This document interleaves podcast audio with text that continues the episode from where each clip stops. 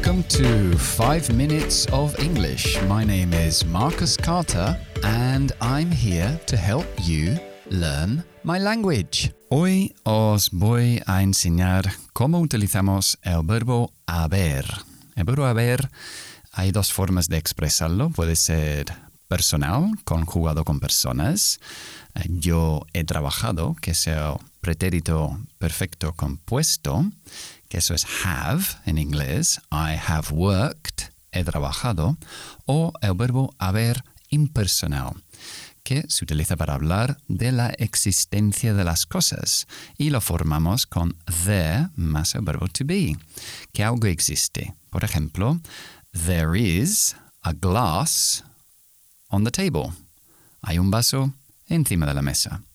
Y si es plural, there are two glasses on the table. Hay dos vasos encima de la mesa. There is o there are.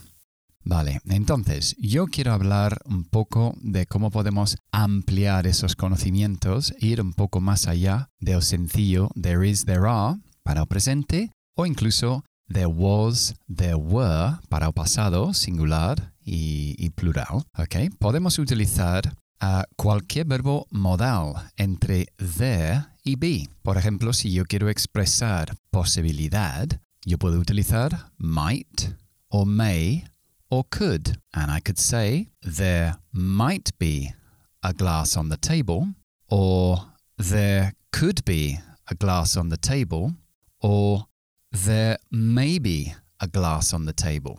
Así que esto se traduce como podría haber. There could be, podría haber. There might be, puede que haya. Me gusta más traducirlo así. O there may be, puede que haya también. También si quiero expresar condicional, puedo utilizar a would. There would be a glass on the table. Habría un vaso en la mesa. O también puedo expresar el futuro y decir there will be. Habrá. There will be a glass on the table tomorrow en el futuro.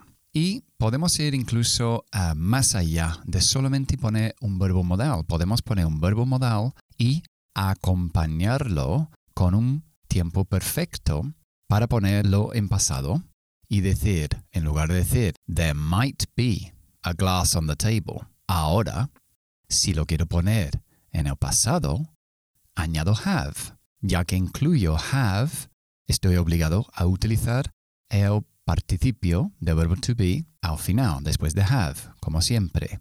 There might have been, podría haber habido ayer. There might have been a glass on the table. I don't know. Or there may have been, or there could have been.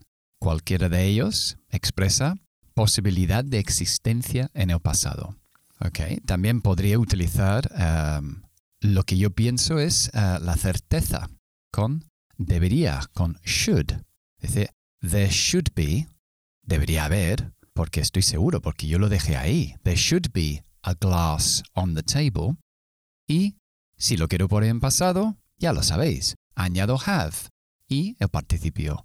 There should have been a glass on the table.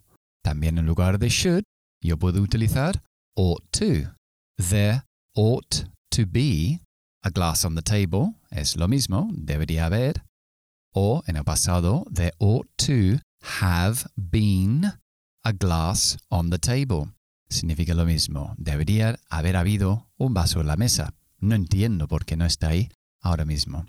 Y esos son algunos de los usos de verbo haber impersonal. También podemos añadir dos verbos más que me gustan mucho, que es seem y appear, que es parece. So, there seems to be, parece haber. There seems to have been, parece haber habido una pelea en esta habitación. Or there appears to have been a party in here. Okay, so I hope this has been an interesting lesson for you, and I'll see you next time. Bye bye.